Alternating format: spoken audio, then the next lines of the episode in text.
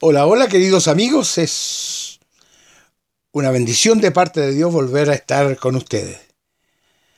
Desde Chile les habla el pastor Juan Baños Ávila y quiero invitarles a hablar verdades sobre la verdad.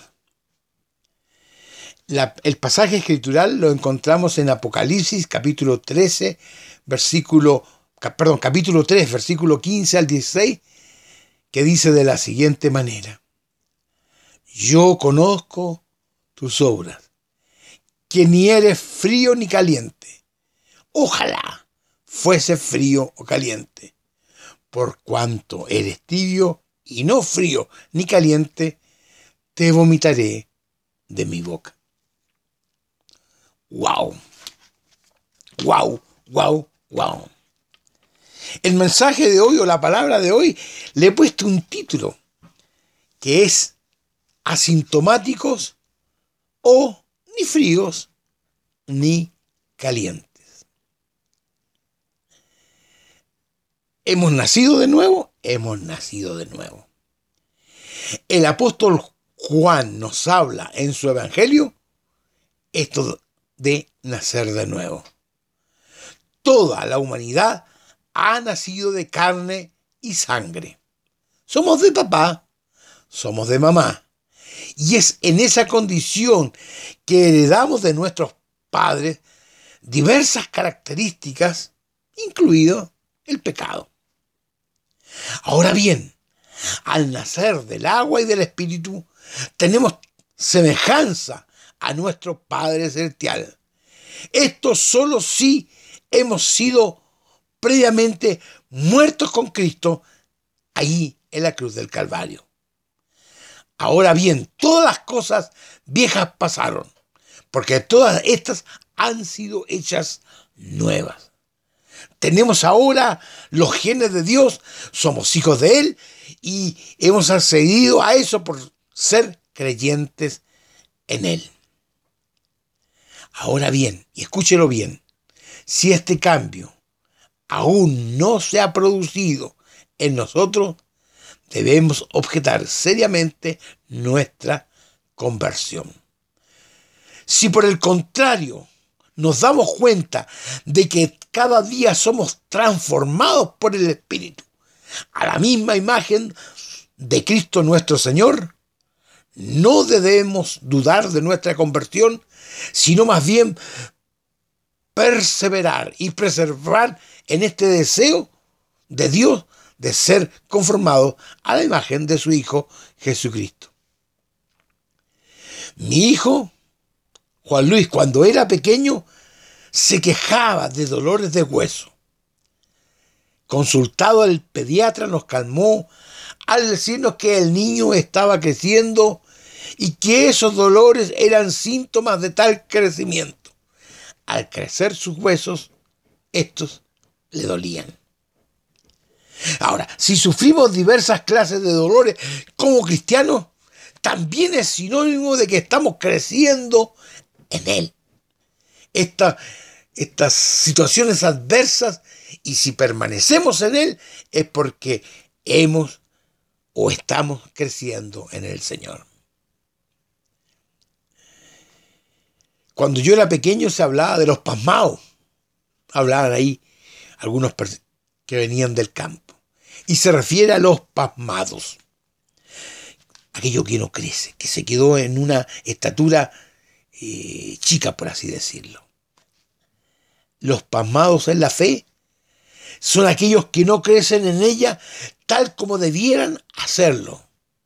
Son los llamados niños en Cristo. Son los débiles en la fe. Son los carnales son los hijos desobedientes. No pueden comer alimentos sólidos, sólidos, son los que debiendo ser maestros, aún no lo son. Solo son capaces de beber leche porque aún son niños incapaces de digerir alimentos más sólidos. Ahora bien, el enanismo nos señala una enfermedad que tanto hombre como mujer, su crecimiento no está de acuerdo con su edad. Tal situación es una alteración genética o es una condición que se hereda, pero el síntoma es que no crece, quiere crecer, pero su enfermedad se lo impide. En cambio, el enano espiritual no quiere crecer. Pudiendo hacerlo, no lo hace y lo que es peor todavía, no lo quiere hacer. Ni fríos ni calientes, dice el apóstol Juan en Apocalipsis. Ahora bien, esta pandemia del coronavirus nos ha traído con, juntamente con ella una serie de términos médicos o de palabras o de definiciones que nos eran desconocidas por nosotros los que somos comunes entre la gente. Una de estas palabras es la de los asintomáticos, que son los portadores del virus y que sin embargo no tienen los síntomas propios de él. Su contagio solo es detectado por medio de un examen que si nos da el diagnóstico verdadero de su estado de salud, es decir, están enfermos, le obliga a una cuarentena y a un aislamiento de los que están sanos, para que así no los contaminen. Piense usted en los asintomáticos en nuestros medios eclesiales o en medio de nuestros templos. No muestran síntoma alguno de, de su condición de cristiano. No muestran ningún síntoma de su naciente y declarada fe. Parecen sanos en la fe, pero están contaminados. Contaminados por su doctrina, contaminados por su moral, contaminados por su hablar, por contaminados por lo que hay en su corazón, contaminados por lo que sea, pero no están sanos. Lo que es peor, ellos se niegan a ser curados, se niegan a ser ayudados, se niegan incluso a reconocer su enfermedad. Y aquellos que están sanos, en vez de aislarlos y de ayudarlos, y de que permanezcan en medio nuestro en tal condición de enfermedad, contaminando a su entorno espiritual. Les permitimos estar, les permitimos que permanezcan entre nosotros y no le decimos nada. La Biblia los llama fríos, ni fríos, ni calientes, y nos dice que el Señor los vomitará de su boca. Permanecen entre nosotros como la cizaña en medio del trigo. Pero más allá de cortarlos, nuestra primera tarea espiritual es restaurar al herido, es a soportar la flaqueza de los débiles, es hacerlos volver de sus pecados y con ello cubrir multitud de ellos. Somos cómodos y nada de nada pretendemos hacer para solucionar este problema. Vivimos y dejamos vivir. Creo que ya es la hora, por la sanidad de nuestra membresía, para que tengamos una efectiva preocupación por todos aquellos que nosotros nos pongamos las pilas o nos pongamos en, el, en, el, en la misión de restaurarlos a cada uno de ellos.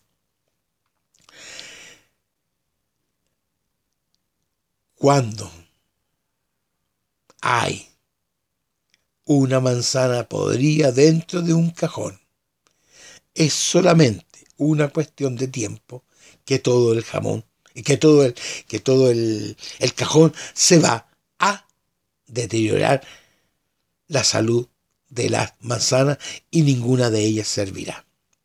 No queremos que eso se produzca en nuestros templos. No queremos que eso se produzca en nuestras iglesias. Ante lo cual debemos hacer algo. No hablo de una expulsión. Nuestro primer intento es restaurarlo.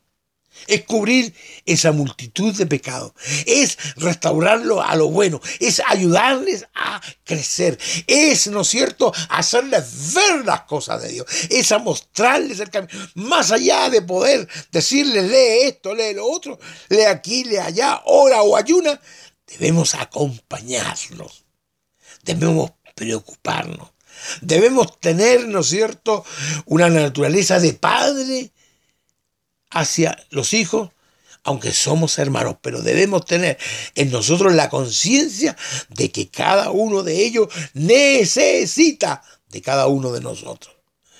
¿Sabe qué, amigo que me escucha?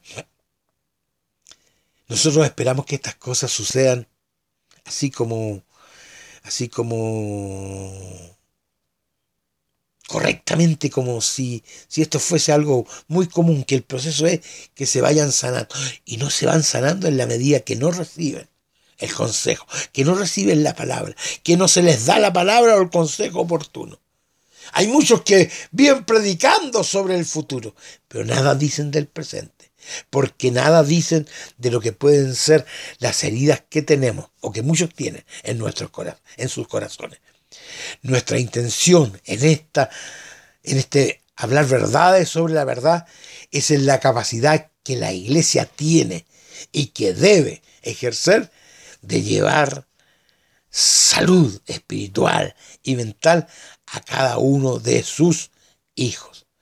No es solamente por el acto de salvar que todas nuestras cosas se van al tarro de la basura. No, cuesta mucho que vayan saliendo de una a una cada una de las cosas. Y para ello se hace necesario trabajar. Se hace necesario que los sanos inviertan su tiempo sobre los enfermos. Que cada uno se preocupe de un hermano, de una hermana, de una familia, de un niño, de un adulto, de quien sea, de llevarlo a la sanidad espiritual que requiere, que se requiere en Cristo Jesús para servirlo de mejor manera. Porque si no lo hacemos, no estamos cumpliendo con el mandato del Señor de, de ser perfeccionados uno con otro. Cuando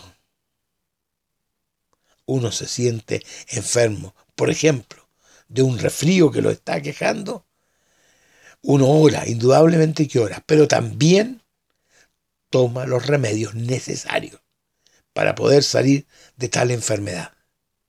Para el que está enfermo espiritualmente hablando, tiene que orar. Tiene que orar.